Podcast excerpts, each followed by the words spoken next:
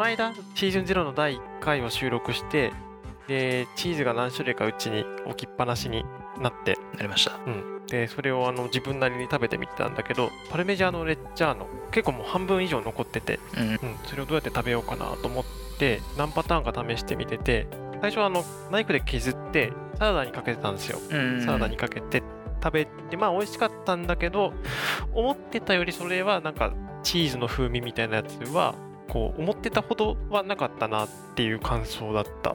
へかな。えなんでだろう？ん、でもうやっぱりこう削ってパンにのせてあのパンと一緒に焼いて食べるともうやっぱり風味も全然違うし、ううんうん。あのもうあこれチーズ食べたなっていう感じになったっていう。ああ多分冷えてる状態だとうん。あんまり香り感じづらいうんうんのかな、うん多分そのサラダに使った時に冷蔵庫から出してうん。すぐ削ってあっていう。のだと多分感じづらくてあと量もあるかもしれないけど、でちょっと焼いて、まあ、溶かしたりとかしてあげた方が、まあ、なぜかチーズの香り強くなるよね。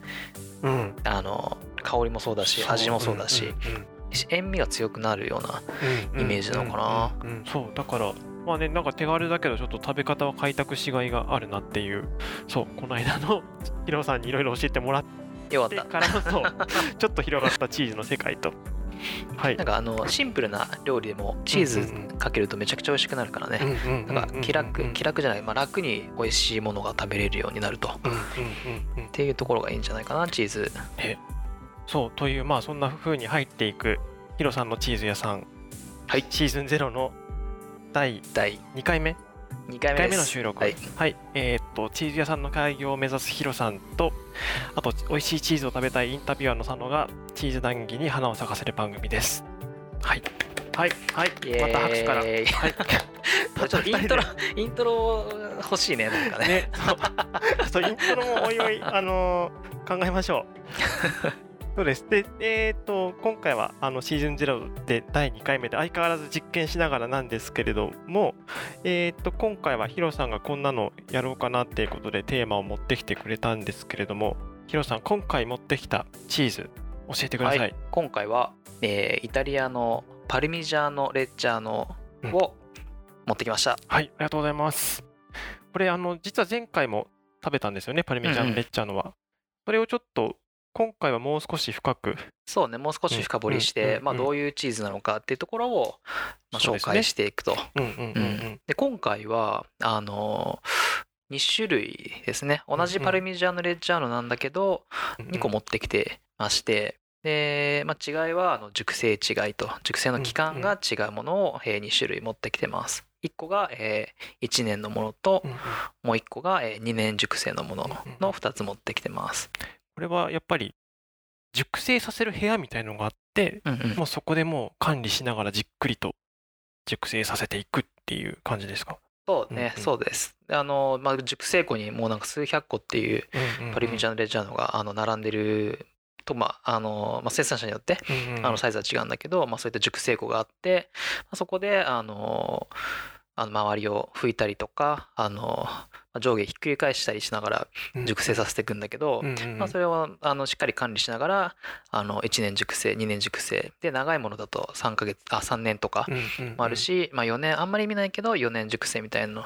ていうのもあのある、まあ、最長5年ぐらいのはあ食べたことあるかな。うんうんうん。うん、ちなみにな何が違います？その短いのと長いのとで。短い方がやっぱその熟成期間が短いことによって、うん。若い者はミルク感が楽しめるっていう感ミじルク感っていうのはそのなんだ牛乳の風味みたいな言ったら分かりやすいかな。牛乳のうんとうんうん。甘さとか。甘さはいはいはい。うん。っていうのがあの楽しめるちょっとフレッシュな、まあ、フレッシュとはいえ1年うん経ってるんだけど、あのフレッシュなミルクの香りうん。っていうのを楽しめるし熟成度合いがあの熟成期間が長くなるとあのよりその熟成香っていうのが、うんうん。あの強くなっていく。でこの熟成香。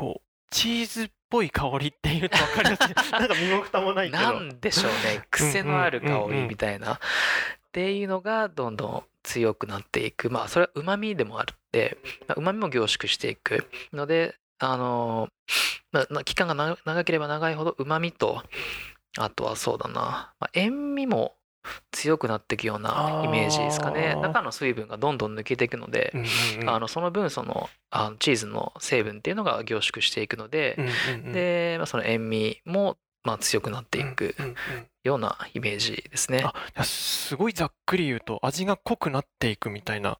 そう。そういう感じそう味が濃くなりそして硬くなっていくと。硬くなりそしてお値段も上がるみたいな。お値段も上がっていくお値段も上がっていくと。なるほど。ちょっと後でね、え実際に見てみあのうんうん欲しいんですけうんど、あのまあいろいろ見た目でも特徴がうん出てくるので、ちょっとれそれは後でまた詳しく紹介したいですね。でチーズはあのやっぱ水分中に含んでたりとかするので、なかなかその長期間熟成させるためにはその管理もしっかりしなければいけないし、ん。その成分そのチーズのなんていうんですかね、あの一番最初の段階その塊にした段階のうん。うんその品質によって5年熟成とか耐えられないものもあ出てくるんですね。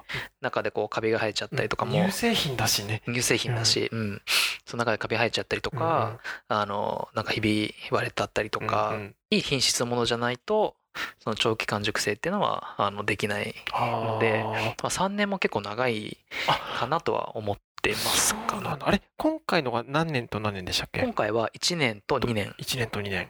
あそっか。じゃあ3年まではいかなくともまあ結構寝かせた 熟成させたやつですよっていう感じなんですね。結構日本だと、あの2年熟成のものがよく出回ってるんですかね、あのパルミジャーノ・レッジャーノってあの最低1年熟成させないとあパルミジャーノ・レッジャーノって言えない、うんまあ、そういうあのルールがうんあの定められていて、うんあのパルミジャーノ・レッジャーノって書いてあったら、まあ、最低1年はまあ熟成してますよと。う。ん。で、まあ、その中でもその、まあ、熟成の期間によって味が変わってくるんだけどなぜかその日本には24ヶ月のものが結構へー。2年のものが出て入ってきてて、まあ、24ヶ月のものが一番そのバランスがいいみたいなあ。ことは言われてはうんなるほど。いるので。ちょっとこの間食べたやつって何ヶ月か。この間。チェックし忘れてしまった。忘れたね。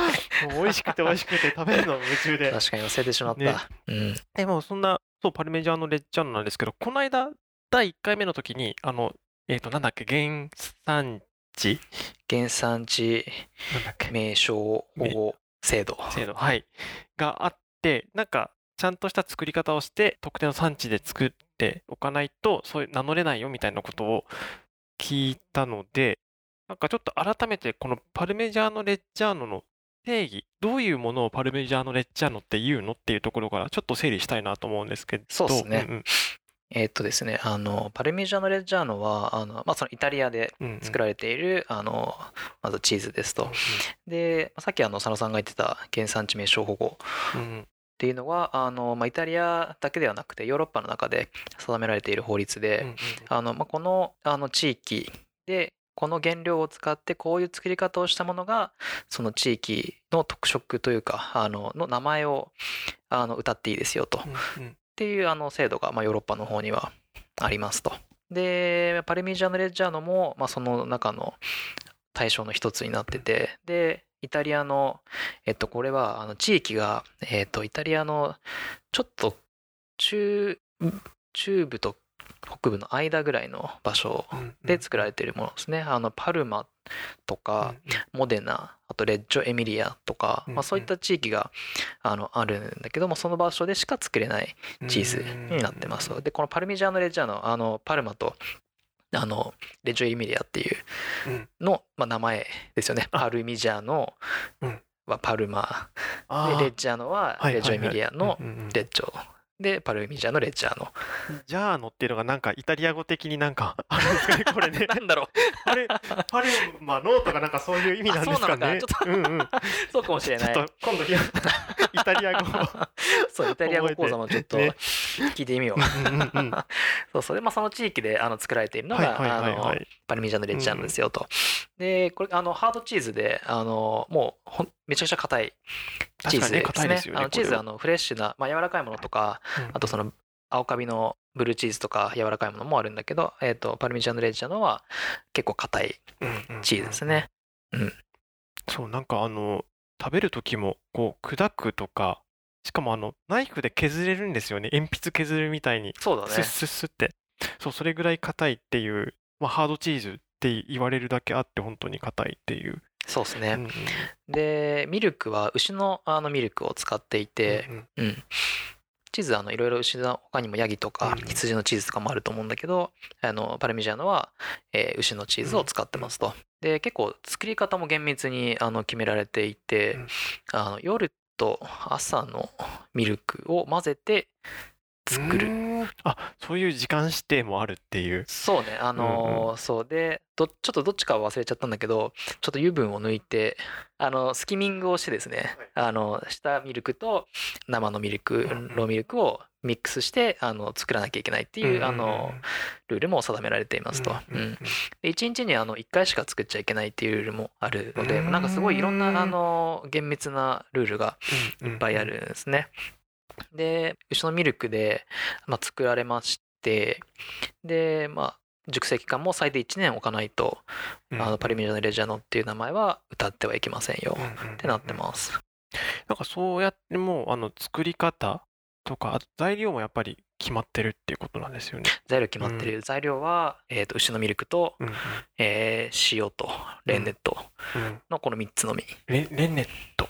レンネット。レンネットって何ですか？レンネットですねあのチーズをうん。固めるうん。作用があるものですね。で、まあ、どこから取られるかというと、うんうんうん。あの牛子牛のあの胃の中から取るものもあって、で、うんうん。なんか最近だとその植物性のあのなんだ植物由来であのチーズを固める作用があるものっていうのも結構使われてはいるんだけど、うんうん。パルミジャーノ・レジャーノについては、まあ、その子牛のレンネットをあの使わないといけないいけないですよとあいうようなールールもあります。うんこれなんかえっ、とそこまで定めるえっ、となんだっけもう一回原産地なんだっけ？原産地名称保護制度かな。っていう中で守るのはやっぱ理由があってそうやって守るんですかね？そうなんか多分シャンパンとかもそうなんですよねきっとね。うんうんそうそうそう、まあ、その土地のものをあのしっかり守っていきましょうっていう意識がうん。強くて、うんうんこれはパルミジャーノだけじゃなくて、まあ、その今言ったシャンパンとかもそうだし、もういろんなワインもチーズも、まあ、ハムももちろんあるし、うんうんまあ、物産があってでその土地のもの結構そのヨーロッパの人ってなんだろう土地の意識が強いというか、うんうんその自分の地元の意識がすごく強いというか大切にしているというか、うんまあ、この地域で作られてるからうまいんだよみたいなっってていうその現地の人に聞くと、あのよくいあのみんな言っていて、100%これ取れたものだから美味しいんですよ。ここでこういうふうに作られて伝統的に作ってるから美味しいんですようん。みたいなっていうそのそういうなんだ説明？が多くて、まあそういったところからもあの土地に対する意識っていうのはすごく高い。とか。日本でもある気があするけどね。はね思うけどなんかそこまでこうあのここで取れたものじゃないとこうやって名乗れないっていうのはあんまりなんか聞いたことがない気がするな日本国内だと。あとなんかもしかしたらだけどそのどこで取れたかっていうよりかはそのどう作ったかのその土地じゃなくて職人とか蔵酒蔵とかのそのうん、う腕？技術？確かに。に着目されるのかなとかってちょっとわかんないけど今なんとなく想像はしたけど、ああそうね。木材とか、うんまあ、職人にフォーカスされるっていう作り手かにフォーカス作り手するってこと？うんうんなんかあそこの酒蔵の杜氏さんがすごく腕が良くてとか。確かにね。うんうんうん、あとねこのなんかどんな木を使ってもここの職人さんはすごいあの木工の工芸品作れるよとかなのかもしれないしまあなんかねそういう視点で作られてきたあのまあ製品とか食べ物とか見ていくのも面白いかもしれないし、うん。うん、そう。ちなみにあのパルミジャーノ・レジャーノあの牛の餌までなんか指定されててですね。え 牛の餌。えうん。あのぼちゃんと牧草を与え牧草というか、うんうんうん。あのなんかサイレージっていうあのあの牧熟草をこう丸熟成。く固めて置いとくやつ。それうん。使っちゃダメですよとかも。え？されてる。じゃあそこらあの自然に生えている そ牧草を食べさせなさいよと。う。なのかそうね。あとはあのまあ飼って牛小屋であげてもいいかもしれないんだけど、あうんうんうん。サイレージはダメだよ。サイレージだっていう指指定まであるっていうらしいですね。それなんか検査しに来るんですかね？お前ちゃんと作ってるのか？みたいな。あでもあの抜き打ち検査みたいな。そうあのやっぱそういう検査はすごい厳しくて、うんうん。あのパルミジャーノ・レッジャーノ協会うんうん。協会っていうのかな？保護団体みたいなうんうん。ところがあの、まあ、チェックをしに来るんだけど、うんうん。まあ、その時に牛あのの生育状況とか、うんうんうん。あとはそのチーズ自体のあの保管状況とかっていうのもチェックしてるはず、へー牛もあのそのレジョあのこの地域指定された地域内の牛のものしか使っちゃダメっていうのも決まってるし、うんうんうん。なんかすごいもう誇りを感じるこの土地でこんな風に作ったこのチーズが最高なんだっていう、うん、うんうんうん。そうね誰が作ったかっていうところもすごく明確に出てくる、まあ、表示しなければいけないので、まあ、トレーサビリティはすごくあって、まあ、あの食べる側としてもすごくまあ安心できる、のかなと。うん。うん、その品質はブランドを守る。パルミジャーノ・レッジャーノっていうそのブランドを守るうんために、まあ、作り方もしっかりとし、あのー定めているし、お客さんにも安心してもらえるし、うん。っていうので品質ブランドの品質っていうのを維持をしているのかな、じゃあもうイタリアから遠く離れた日本でパルメジャーノ・レッジャーノを買うときもあの、えっと、そもそもパッケージにパルメジャーノ・レッジャーノって書いてあるものってもうそういう決められた作り方決められた材料で作ったものじゃないとしかもなんか検査に合格しないと名乗れないんですよねそのパルメジャーノよく知ってるじゃないですか。でこの間ちょっと聞いたからね ちょっと聞いたからね学んでいる。そうっすね。そうだだから、えー、と例えば日本のスーパーで買う時もパルメジャーノ・レッジャーノってちゃんと書いてあったら例えば初めての方でもそれを買ったらある程度の美味しさはそこで保証されているよっていう感じなんですかね。あそれが難しいところではあってでその原産地名称保護あの DOP っていうんだけど、まあ、その DOP がその適用されるのうんは、うん。あのイタリアというかそのヨーロッパうん。だけの話であって、じゃあそれを日本に持ってきた時にその日本国内の人間はそれを守る必要があるかどうかっていうところで日本国内ではその原産地名称保護でないのでうん。そういう法律もないので例えばそのどっかしらで作ったハードチーズうんうんうん。硬いチーズをもうパルミジャーノ・レッジャーノですよって言ってうん。販売するっていうことも、まあ、できなくはないでしょううね。ん。なんかそれ買っちゃったらショックだ。まあでもあのあ見たことないけどねそんなものうん。まあでもできるっちゃできるので、まあ、そこはあの気をつけうん。て気をつけてというか、まあ、そんなにあまあ数はないと思うんで、うん。ですけどパッケージの上にあのパルミジャーノ・レッジャーノっていうロゴがうん。あって、で、まあ、それがそのロゴがついていればもうそれはあの確実に現地で作られたパルミジャーノ・レッジャーノですよっていうふうに認識してもらっていいとは思います。えーえ今回のチーズで言うとこの黒い、あそうあの黒い、黒丸の中にチーズのうんうん絵が描いてあって、うんうんでその丸の下に四角い黒枠でうん「パルミジャーノ・レッジャーノ」っていう黄色の文字で書いてあるのがうんうんあのオフィシャルなやつ。オフィシャルなえーロゴですね。あなるほどなそれがあのイタリアのその定められた地域の中で、うん。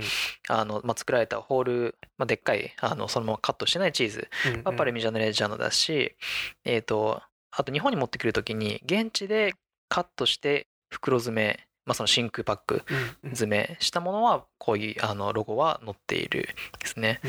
例えばこう日本でホールチーズそのまま日本に玉のまま持ってきて、うんうん。日本でカットした場合はそれはパルミジャーノ・レッジャーノというふうにはうん厳密には言うことはできない。結構厳しいんですねそうす。そうね、うん。まあ、例えばそのポップとかにうんうん「パルミジャーノ・レッジャーノです」みたいな、うんっていうのはまあ大丈夫。うんうんうんなのでただこのロゴを使ったりすることができないっうんうんていうところがあってまあ言っちゃいけないっていうのも本当は定められてはいるものの、うん、なのでまあ輸入、まあ、誰が使ってるのかっていうところも見たらいいかもしれないですね。この人がちゃんとと誠実に輸入してますよみたいなっていうそうか。あさっきのねトレーサビリティっていううん側面の話か、その材料とか牛が何を食べてたとかどういう製法かっていうのももちろんだけどどんな人が作ってどんな人がうん持ってきたか、なんかやっぱハードチーズっていっぱいあって例えばそのグラナパダーノっていうちょっと似てるあの形のチーズもハードチーズもイタリアのやつだからなんだけどでそれをあー丸のまま例えば日本に持ってきてうん。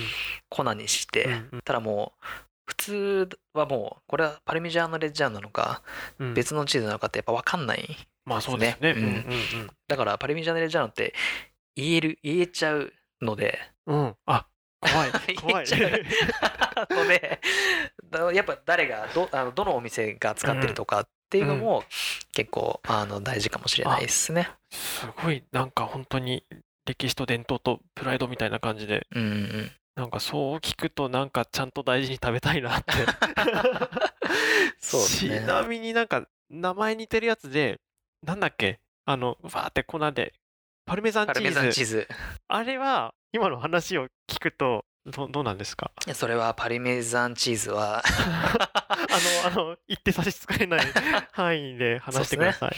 あれはあの、まあ、おそらく結構アメリカの方で作られてるものなんだけど、うんうんパルミジャーノ・レッジャーノはあの、まあ、チーズの王様って言われてるほど、まあ、美味しいし、まあ、そのブランド力っていうのが、まあ、あるので、うん。結構そのパルミジャーノ・レッジャーノっていうと、まあ、売れると。っていうのもポイントがまず一つありますと。まあ、アメリカはですねあのその原産地保護名称保護っていうのはないので、あ、なるほど。そうか、あの、ヨーロッパの方で使われてるそうだってね。アメリカ特にないので。で、名前は何でもいいですと。うんうんで、まあ、パルミジャーノ・レッジャーノとさすがに書けないんだけど、うんうんうんまあ、パルメザンだったらいいよねみたいな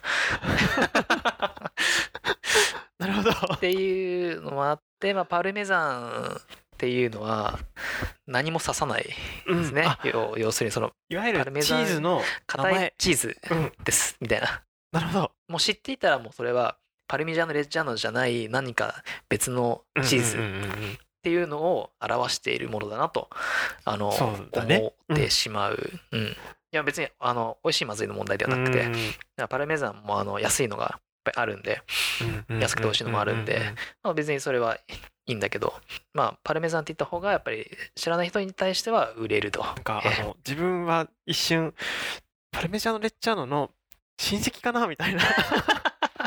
えでも多分親戚という考え方は合ってて、うん。例えばその作られ方とかもあのパルミジャーノ・レジャーノと、まあ、似てるんでしょうね、ん。まあ、ハードチーズで、うんうんうん。まあ、そういう味わいがうんうんうんあると。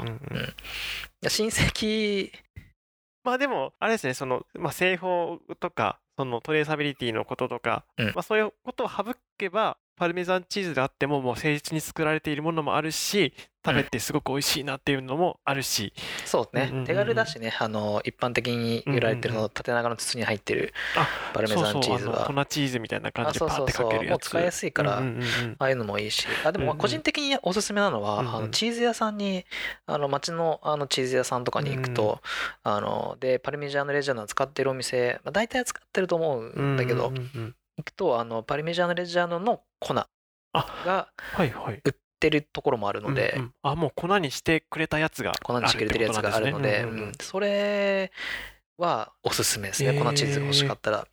ねなんか手軽だししかも美味しいわけだし。そうなんです、美味しいししかも意外に安くて、ああのパルメザンうん。粉チーズも、うん。あれって多分 100g ぐらいで多分400500円ぐらいのだと思うんだけど、パルメザンチーズのパルメザンチーズの方、でそのチーズ屋さんであうん。の削るやつも大体同じぐらいの値段なのででしかも味はしっかり濃くて美味しいと、あの中身はパルメジャーノ・レッジャーノってこと？中身はパルミジャーノ・レジャーノ。うん。でそっちの方がなので同じ値段出して買うんだったらそっちの方がうん。いいかなと思ってます、ね、しかもそう削ってあるのが嬉しいなと思って自分もあの冒頭でちょっと話したあのサラダにかけるのにこう自分でナイフで削ったんですよ。結構骨が折れるぞと思って。いやそれはあの手間というあの 調味料が合わさるんじゃない？ね。より美味しくなっちゃう。俺削ったみたいな丁寧な暮らししてるぜみたいなね。そうそう大事大事。なるほどね。まあでも出たら俺は粉を買います。そうだね。いやでもその粉は本当にぜひあの、使っていただきたくて、うんうんうん。あの筒の今までそのつくづ粉を食べてうんうんた方であったらもう世界が変わるとえー、ぐらい味違う、うん。うん、今収録場所は茨城ですがあの、え茨城にもあるんですよねチーズの専門店、茨城はそうねあうん。のつくば市の方にうん一軒あのお店あるんですね、うんうんうん。あのラマリニエールっていううん、お店屋さんがあるので、あでもそこで粉あるかな。ちょっとあんまりですねあの遠方なのでそうですね。あの、そう、ヒロさんは遠方なんです。茨城じゃないんです。まあコーナーはなんかうんいやあのぜひ行ってみてください。そうね、あのーそう、これは全然違う回になるんですけど、チーズ屋さんの歩き方というか、楽しみ方というか、うんうんもうね、こういうところ見ておくと、楽しいよ目線とかでね、あの、紹介できたらなとは思っているので、ぜひやりましょう。あと、お店でじゃあ、その、行って選ぶとき、どう選べばいいかも、ちょっとさらっと、まあ、その熟成期間がどれくらいなのかっていうところ、まあ、最初は、あの、なんだ、その味も、まあ、食べてみないとわわからないので、まあ、いろいろ試してみていただいて、好みっていうのは見つけていただければいいのかなとは思うんだけど、まあ、その熟成期間の違いがありますとうん。いうところと、あと、あの、お店で真空パック詰めされているあのチーズっていろんな形があって、まあサイズが違えばあとチーズのどの部分どの部分？その中心に近いのかとか、うんうん皮が多いとか、うんまあいろいろいろんなあの形がうんうん。うんチーズ屋さんで売ってると思うので、まあ、そこでどれを選ぶかうんなんですよね。で、まあ、例えばあの中心部分があ今目の前にあるのはあのこれなんていうんですか三角形のよくあるチーズのジェリーみたいな。そう形の三角形のチーズであの、まあ、形はある程度統一されているふうにカットされているのであの機械カットだと思うのであのある程度形は統一されているんだけど、個人であの割ってそれを真空パック詰めしてるのやつだとあの結構あの形はまちまちですよと。で、まあ、中心部分が多いものがあったりとか、あと皮が多いものがあったりとか、っていう違いもあるので、うん。まあ、その中から、あの一番好みのものを選ぶうん。べきかなと思ってます。真ん中のあの白い部分が多いものの方がやはりちょっと水分量が多い感じが。するかな。あのよりこう柔らかくて、うんとなんかふわっとした感じ、うんで外側に行けば行くほど、まあ、しっかりとあの塩味というか、感じやすくなってくるのかな、まあ、水分がそこなんかね、そあのより抜けているので。抜けていくから。うんうんうん。うんだし、まあ、そこはあのいい悪いというか好みので選ぶうんのがいいかなと思います。味で言うと、えっと、外の外側の方が塩味があり、やっぱこう、水分が抜けてる分、こう、なんだろうな、味が濃いというか、しっかりしてるんですかね。しっかりした印象はあると思う。あと硬いのうんで、まあ、その食感っていうところの違いもあるし、そうね若干塩味が強く感じるじゃあかもしれない。内うん。側の方がちょっと、なんだろうな、あっさりというか、あの、ミルク感があるっていう。そうですね。感じなんあですかね。そうまさにまさにミルク感があって、あのそうですね。優しい。味わいかなと思います中心部の方が。そのまま、あ、はいはい。そうそのまま食べるのであれば中心部の方が柔らかくて食べやすいので、まあ、そこ中心の方が多いものがあれば、あのぜひそっちの方を選んだ方がいいかなと、削って削るようであればあの全然外側の方がそっか、硬い方が。しっかりうん。硬い方が削りやすいし、あと味もしっかりしてるし、うん。のであのちょっとこう外側多いものを選んでるはい選ぶっていうのもありかなとはい思います。ちなみにさっき割るってわ割り方によってみたいな機械で割ってるけどみたいな話してたんですけどえっとパルメジャーノレッジャーノを割るってことなんですよ割るっていう割行為があるんですよね。そう割るっていう声が。割るそうなんですよ。あのパルミジャンレジャーノ大きいのであの包丁であ大きい。そう、うんあの 直径で40センチぐらいあってで高さ厚みが25センチぐらい、ですね。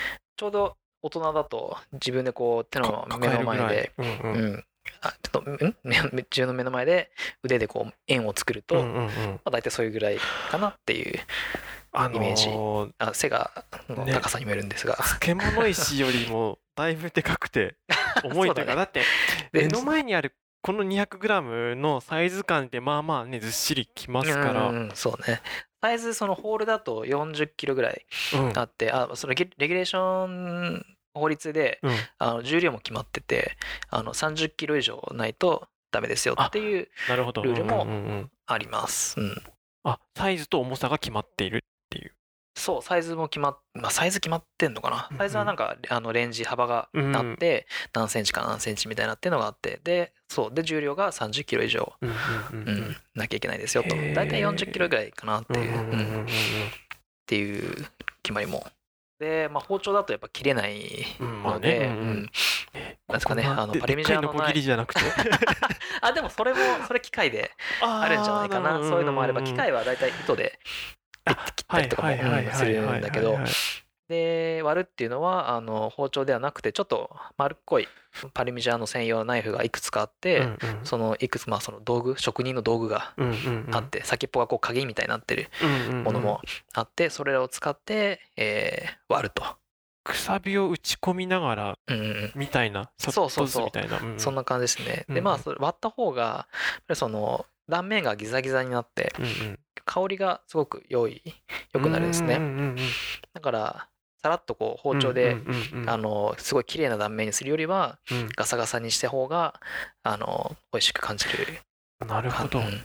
割るのか？これあれですか？割ってるところとかって YouTube とかで検索したらうん、出 YouTube で、ねのパルミジャーノ・レッジャーノ割り方。うんうんとか、もしくは英語でパルミジャーノ・レッジャーノカットとか、まあ、そういうあのキーワードで調べたら結構たくさん出てくるね。すごいあるっていうかあのさっき言葉で聞いたやつ以上に実物のあの動画のサムネとかで写真見るとでかいですねでかいんですよ。これあのこうパスされたらこうキャッチできないぐらいの 折れちゃう折れちゃう。そうそうそ こう背骨が逆に逆に曲がっちゃう。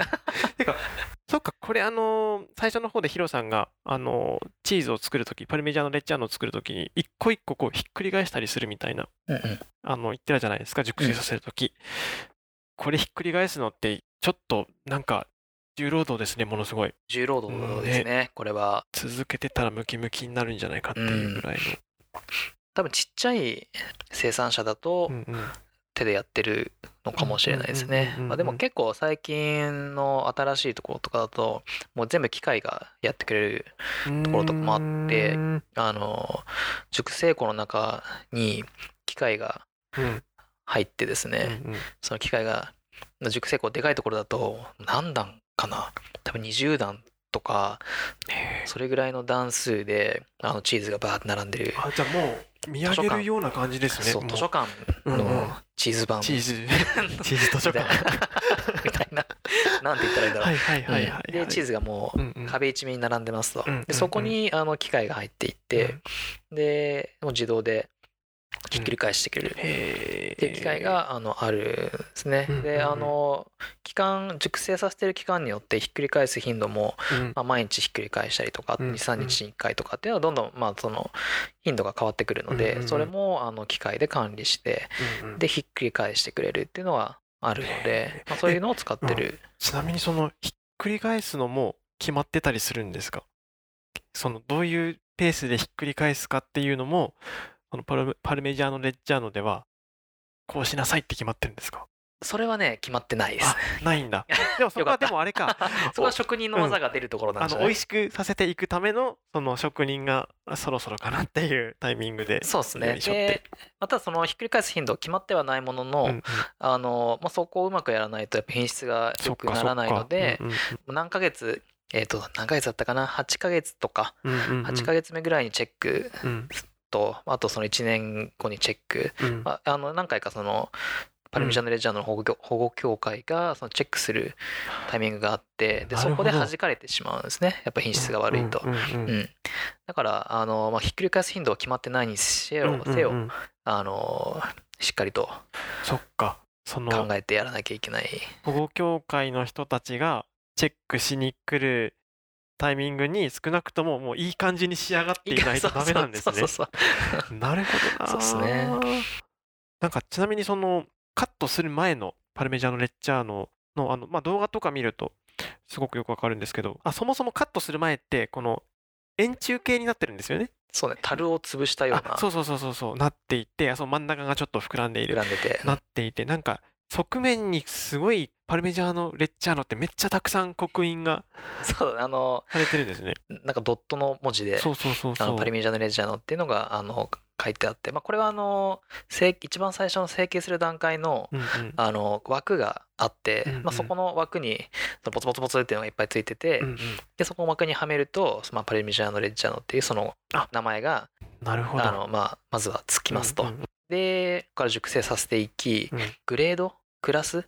うん。によってですねパルミジャーノの名前が変わってうん。きまして、まあ、まず最低でも1年熟成させないとパルミジャーノ・レッジャーノにはなりませんよっていうところとであとはあのその品質届かなかった場合は、うん。あのそこの側面に横線を引かれてしまいまして、まあ、傷をつけるね。うんでそうするともうそれはパルミジャーノ・レッジャーノではなくて、うん。パルミジャーノ・レッジャーノ・メッツァーノというですね、まあ、セカンドランクのチーズになると。うんうんでさらにいくつか熟成期間を置いてエクスポートとかうんプレミアムみたいな名前もついていくしであとはそのセカンドランクに行かなかったチーズはもう表面をもう綺麗に削られてしまってそのボツボツの一番最初につけるパルミジャーノ・レッジャーノっていう名前も削られ取られてもうただのハードチーズになったりもする。でそれはもうすごく安い。うんうんうんメッツァーノもまあ安い。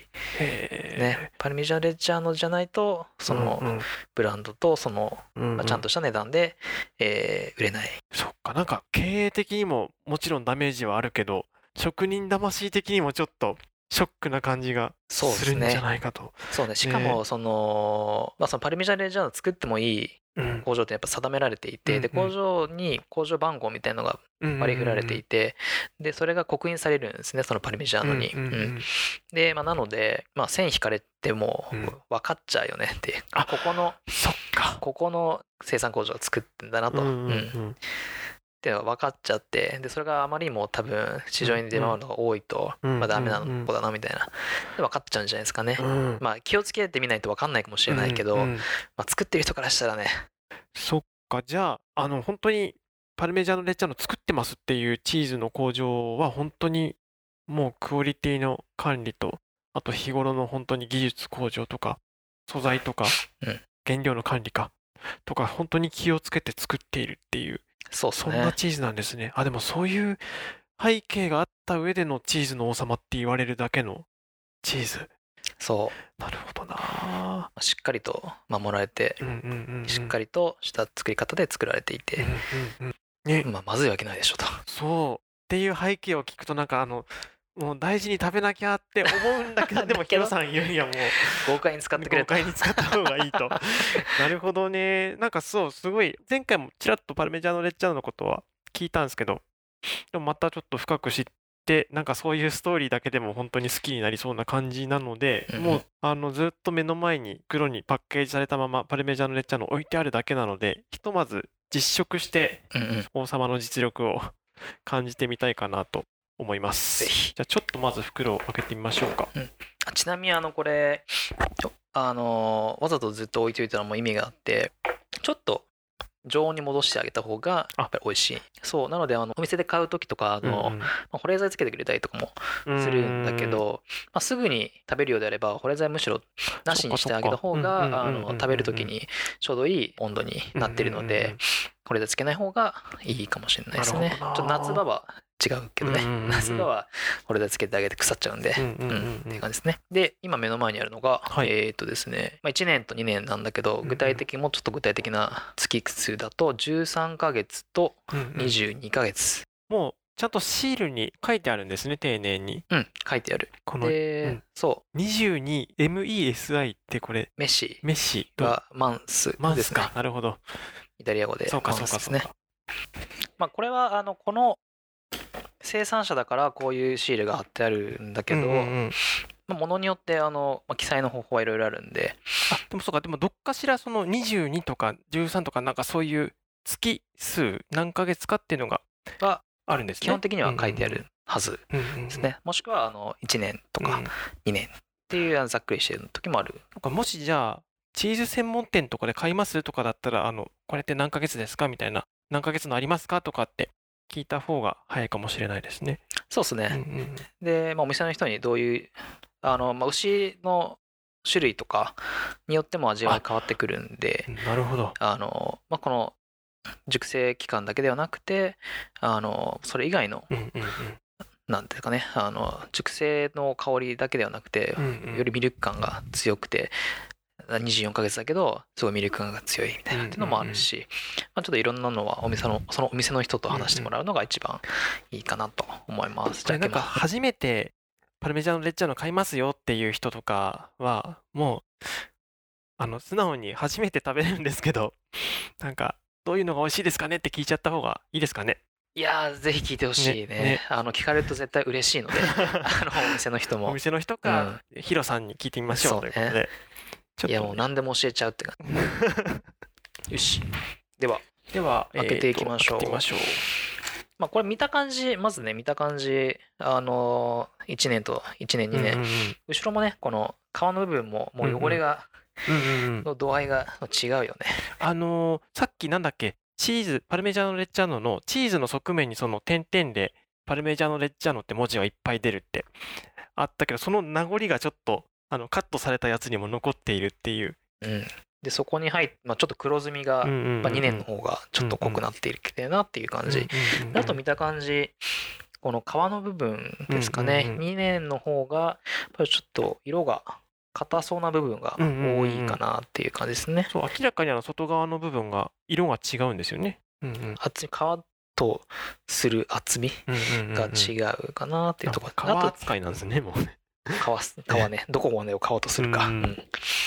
はい開けます。はい。これなんか丁寧な親切だね。えあ開け口が。開き口がある。どうどうどう。これがえーと13ヶ月。はい。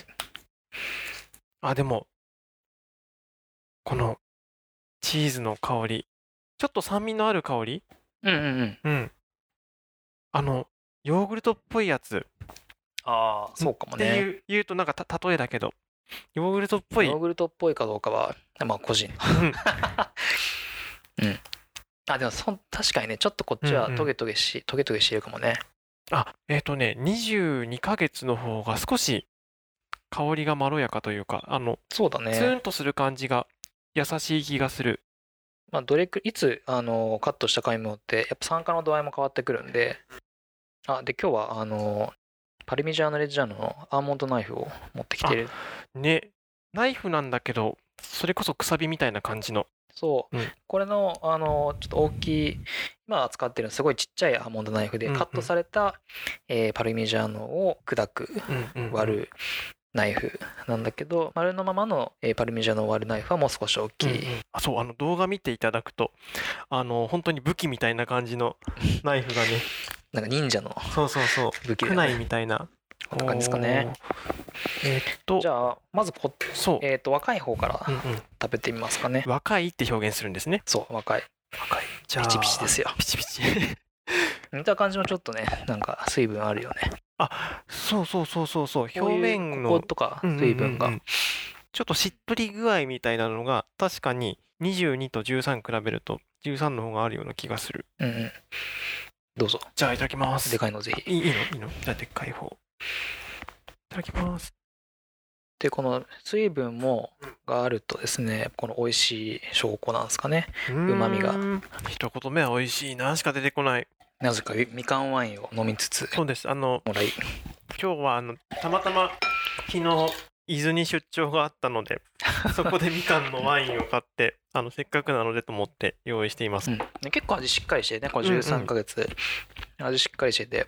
ミルク感。ミルク感よりはでもうんうん。これはすごいしっかり熟成してるなっていううんうん。印象がある。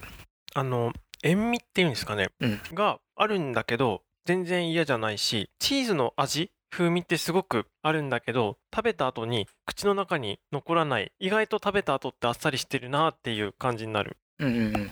そうだね、うんうん、結構柔らかい。そう思ってたより柔ふわらかい。ふわしてるね、うんうん、これやっぱあの今削ったところって三角形の先端の方だからこういうちょっと中心近いからこの柔らかさなんですかね。そうっすね。あとはあの、まあ、若い方が柔らかいってのもあるんだけど、うんうんうん。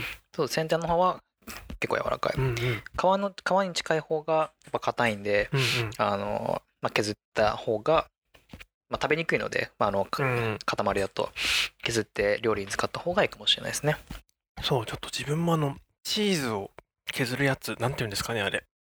チーズ削り器？グレータグレーター？ちょっとね買っとこうかなとかって思っちゃいました。そうね。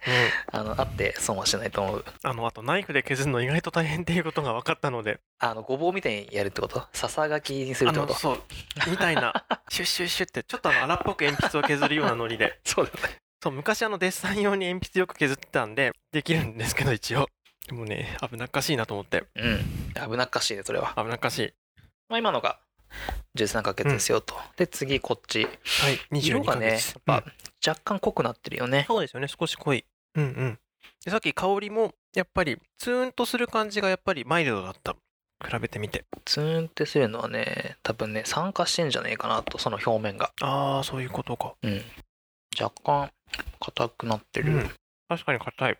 硬いっていうかあの13ヶ月のよりも少しボロッとする感じ。うんもっとしてるけどなんか若干ねっとり感もあって、うんうんうんより味が強くなってる、うんうんうんうわ酒飲みてえって感じだな。そうそうそう。塩味確かに強い。こっちの方が。うん。これなんかおつまみこのチーズだけあればいいみたいな感じがするな。そうね。この一かけ、まあ、大体1 5センチぐらいでうんうんうん。の大きさでうん。割ってあげるのがやっぱ一番美味しいうんうんうんかなと個人的には思ってるんだけど、ねまあ、その食べやすい。一かけで、まあ、ワインもう半分いけるんじゃねえかっていううんグラス半分ぐらいもう 飲めるんじゃねえかっていう。でもなんかこの食べ応え一個一個サイズはそんなに大きなわけじゃないけどでもあの味がしっかり詰まっているから一個食べて結構食べ応えがある。うん。うまいな。うまい。うん。あのチーズってあの牛乳飲む人ってうん。お腹ゴロゴロになる人とかいるじゃないですか、うんうんうんうんチーズはその、まあ、乳糖が全部こう分解されてるので、うんうんうん。あのもうガンガン食べても。そっかそっかそっか。ね、安心して。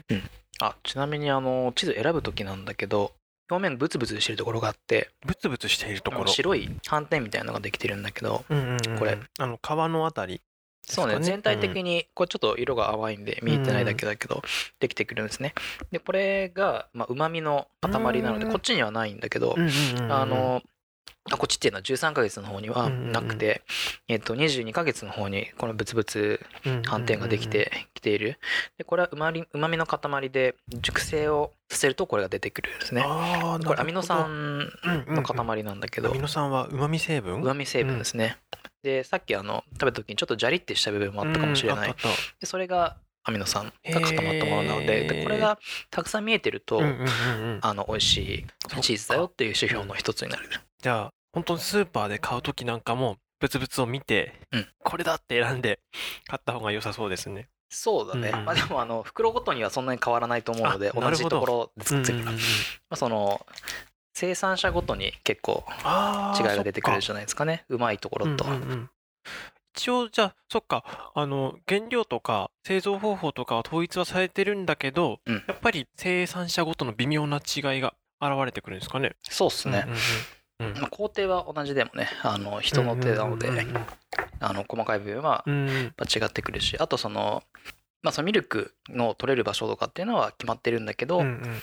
あのその牛の品種はいはいによって変わってきもするし、うんうん。あと時期によっても味が変わってきて、そっかそっかそっか。なんかね牛もその栄養を蓄える時期なのか結構、ね、そうなんです。暑くてバテやすい時期なのかとかもああそうそうそうそう、まあ、これはあの、まあ、こん本当にもうどれが美味しいかっていうのはまあうんうんうんうん好みなので、まあ、好きなものを見つけてもらえればいいかなとは思うんだけど、うんうんうん夏場の方があでもパルミジャーノがあんま出ないのかな。夏のミルクの方がちょっとあっさりしてるような印象がうんうんうん。あるかな、あーなんかそういうところまで考えてちょっとその変化を楽しみたいなと思ったらチーズ専門店に行った方がうんうん。あの楽しみやすいかもしれないですね。そうなんです。で山の山岳地帯で作られているうんうんうんうん。あ山岳地帯であの放牧されてる牛のミルクとか、うんうんうんうん。うん平地なのかとか。そっかそっかそっか。いろいろありますね。あので、まあ、その品種が特徴的な品種をもうしっかりと特徴として立っているのであれば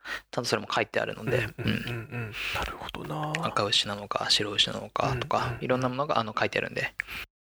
今回あの本当にこうダイレクトに旨味を感じる食べ方というかもうこう砕いてうん。そのまま食べてしかもちょっとワイン飲んじゃうみたいな食べ方ですけど他になんか食べ方あるとしたらどんな感じで使えますかこのチーズは？うんとそうですね、まあ、まずはその砕いて食べるのが一番王道ですと、であと削って使うのが主流というかよくあるかなと思ってて、まあ、粉チーズにしてしまう。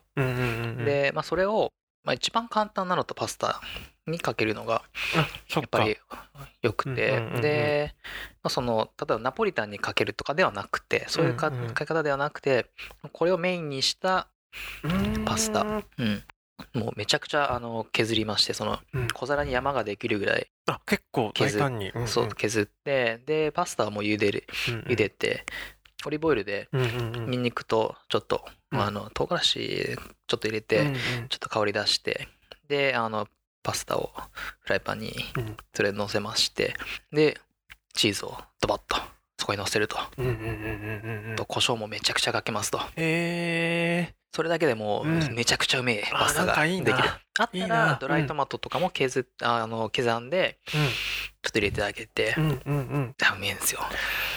シンプルだけどうん。うまい、あのーチーズの美味しさすっごい味わえそうな気がする。まあ、っていうのが一番個人的にはあのおすすめいいチーズというかいいチあのこういうパルミジャーノとかあったらそれをする、いいなであとはうんそうだな。リゾットにうんか、まあ、リおかゆとかね、あのに入れてあげてももちろん美味しいし、あとそうだな、まあ、お肉料理とかも全然いいと思うし、サラダにかけてもいいしあとは皮の部分。あはいはい。硬いところね硬い部分はこのうまみが塊なのでうんうんうんあの例えばスープに入れてあげたりとかあスープに入れて出し汁を取れるんですね、え例えばどういうスープとかですかね？野菜。野菜系スープ？のスープ。あのーコンソメうんうんうん。系かな、にポンって入れてあげて、うん。ちょっと出汁をうん。太させて出汁を取りますと。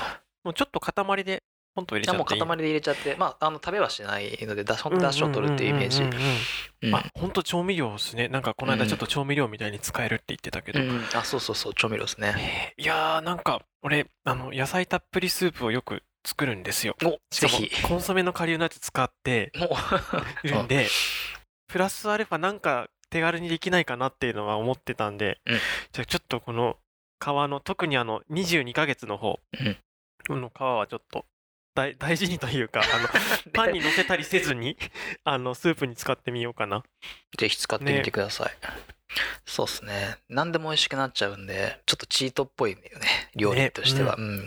まあでも素材素材が美味しければもう何でもうんうんうんうんシンプルな料理で美味しくなるのでおすすめ。もうね。お手軽にあの美味しい料理が食べれうんうんるということで、これあの例えば1回1個買って1回で全部食べるってなかなか難しいと思うのであこの取っておくとき保存の仕方はもうこれはあれですか？ラップでくるんで冷蔵庫とかそういうノリで？うん。大丈夫ですか？あの、うん、全然それでうん。大丈夫ですね、ラップでしっかり、うん。うんうんあのピチッとやってあげて、まあ、あの輪ゴムかなんかつけてあげてあじゃあもいいし、うん、ご家族の方から一人暮らしの方まで。そうですね、うんうん。まあ、ただ食べるペースうんうん。としてはやっぱその表面がどんどん空気に触れることで酸化してきてしまうので、あのまあ、なるべく早めにあの食べてあげるっていうのは大事なんだけど、まあで目安としては、うん、どうかな？2週間とか。うんうんうん。今日あの 200g のものを持ってきて、ねうん。持ってきてるんだけど、まあ、これ、まあ、2週間ぐらいかな？であの食べきっちゃう方がいいかもしれないですねできればできればもう1週間とかでうんうんうんうん食べきっちゃってあげる方がいいですねじゃあもううちはしばらく チーズ尽くしですうんうね。んうんねパンにこんんう振りかけて焼いてください。うんなんかちょっとね、あのーしばらくの間、このチーズを使って、贅沢な朝ごはんをうん。楽しもうかなと思ってます。あ、それで言うと、あの、俺がチーズ食べたいってなったきっかけの 映画のシェフ、シェフ。あの、フードトラックを、ね、あの一流のシェフ、シェフがフードトラックを始めるっていう話の中で、映画開始して20分ぐらいのところで、パンにチーズ何種類か乗せて焼くんすよね。あの、なんだろうあれ、ホットサンドメーカーみたいなやつ使ってんのかな？業務用の。焼いて、なんかすごい、すごいいい音立てながら焼いて、で、あの、焼き上がったやつをザクって真ん中で切って、あの、親子で分けっこして食べるんですけど、そう、あの、あれ見てほんと食べたいなって思ったんだけど、それも 何種類か使ってんすよね。あのク、バのね。そうそうそう。あの、色がね、な何色か見えたから、きっと何種類かなんだろうなと思って。そう、なんかそういうその、なんだろう、多分混ぜたらこう味の広がりとか食感の広がりとかうんうん。深みが出て面白いんだろうなっていうのがあるので、そうね。チーズ、うんうん。あのもう物ごとにやっぱりチーズの種類ごとにうんうんうん。あの味全然違うので、うんうんまああっさりしてる。ミルク感はすごい強い、うんうんまあ、モッツァレラチーズはあのフレッシュな香りを楽しんで,、うんうんでそこにプレミジャーノも追加するとよりこう深みが出るしミックスしてもいいと思います。ミックスうまいだろうな。うん。ちょっとねやってみよう。実は今日もねちょっとあの昼ご飯を食べながら食べて収録準備してたんですけどその時に買ったチーズもちょっと余っているので。あれねモッツァレラモのッツァレラ。モッツァレラとパルメジャーノ混ぜたりとかね、いいんじゃない。それでフライパンで焼いて、焼いて、あとはあのちょっとお肉をうん、あお肉も焼いてチキンをねちょっとほぐしてあげて焼いて、サラミとかもいいんですかねなんかサラミもいいと思うよ、うん。うん。いやーなんか食生活が豊かになります。なんかあので本当にこれは思うんだけどやっぱうん。簡単に美味しいものが食べれるっていうのがやっぱうん。あの今のそうだね。あの社会人には必要かなとだと思い思ます。ってるので、コンビニのねご飯だけじゃなくて、あの自分の手作りうん。手作りなんだけどシンプル。でもめちゃくちゃ美味しい、うん。っていうのを実現するのが大事かなと。はい。で チーズはそれをね。あの、うん。本当にあの使いやすいので、うんうんうん。うん。知ると、ね。うん多分そうあの今日本当に紹介してもらってパルメジャーノ・レッジャーノって本当にその背景とか製法とかも面白いし食べて美味しいし結構買いやすいし、うん。保存もしやすいしなのでなんかあのちょっとチーズの世界に一歩踏み込もうかなっていう人はあのスライスチーズから一歩先に行こうかなっていう人は なんか全然おすすめなんじゃないかなと、ねうん。俺も思いました。はい。ね、結構ね、今回しっかりとパルメジャーノ・レッジャーノ会っていう感じだったんですけど、次どうしようかなとかって。次。ね、考えち次どうしよゃうんですよ。うか、うん、なんかヒロさん的に触れたいトピックあります？これからチーズを扱う人として。なんか専門的な話なのか、ちょっと裾野を広げたいな、そのチーズ好きな人を広げたいなっていう話なのか。ああいやでもいろんなチーズを知ってもらいたいはいはいはいのはがあるので、でもあの自分のなんですかね専門というか、い。うんうん。まあ、イタリアのチーズなので、うんうん。あのまあ、イタリアのチーズをまあ幅広くうん。知って、でいろいろ試していただきたいっていうのはんうんうんうん。ある、そっか。どうしようかな。今回結構王道チーズ、王道チーズ。まあ王道でチーズの王様です。王様で。なんかね、王道中の王道って感じだったけど、うんうん次逆にイタリアのマニアックなやつそうねってみるとか。地域別にやってもいいかもねそっかその北の方とうんうんうんうん南の方とか、あとはあの、まあ、そこの土地のうんうん。例えばワインと合か。わせてあげたりといいな、最か高だ。うん、結構さっきね、あの、パルメジャーノ・レッジャーノのその、この地域だからいいんだよっていう話とかもあったから、やっぱりその土地のことを絡めると、うんより深く、ちょっと楽しく食べられるかもしれない。そうですね、土地を知ってでやっぱその土地のその土地で作られたもの同士は絶対合うのでうん、うんうんううん。うん。んそこの人たちが、まあ、日々食べていうんるもので、まあ、美味しく作ろうとしているのでうん。うん絶対全部合うんですよね。そっかそっうんかそっか。じゃあちょっと次回は次回は料理会じゃないですか。料理会か。料理会料理会やりたいな。うん、じゃあちょっとあのー、佐野家はまだ調理器具が貧弱なのでそこを揃えるところからちょっとあのミーティングをしながら。そうね、ね、まあ、料理会はあのもうもうしばらく置いといても温めてもいいかもしれないけど、もうちょっとそのイタリアの他の地域のチーズとうんうんあと、まあ、その土地の背景と、うんあとあのその地域のワインを一緒に合わせてみるっていうのは深い楽しみ方として絶対にいいなと思うので。うんうんいいと思います。ちょっとその予定でおい。いきますか？もしかしたらなんかもっと面白いこと思いついてやっぱこっちってなるかもしれないんですけど、ねちょっとじゃあそのつもりでいます。おいそのはい、調理器具必要だったら買うんで言ってください。はい。鍋がね、鍋がね、フライパンはあるけど鍋がないっていう感じなのでね、わかりましいいねどんどん充実していくた。はい。キッチンがあのチーズ寄りに。チーズより イタリアンそうそうイタリアンをイタリアンのねね美味しく作れるキッチンになっていくはい。そんなね、あの、チーズだけじゃなくて食生活でも豊かになっていくかもしれないヒロさんのチーズ屋さんというポッドキャストです。じゃあちょっとシーズン0第2回はこの辺かなとはい。思いますので、大丈夫ですか？思い残すことはないですか？なんか今言ったあのうん。食生活を豊かにするってうん。いいなと思いました。あ、わかりました。じゃあ、知ってうんうん。チーズを知って食生活を豊かにするうんうんうん。ポッドキャスト。あ、じゃあシーズン1はなんかちょっとそういう触れ込み作りましょうか。そうだね。ね。いや いいね。アウトプットって重要ですよ でも本当なんかねチーズもそうだしチーズからまた他の食材にも広がっていくかもしれないので、うんうん。まあ、食べることは本当にね生きていく上で大切なことだと思いますので、はい。という感じでじゃあ今回の収録は番組はここまでにしようかなと思います。はい、はい。ありがとうございました。お疲れ様でした。ありがとうございました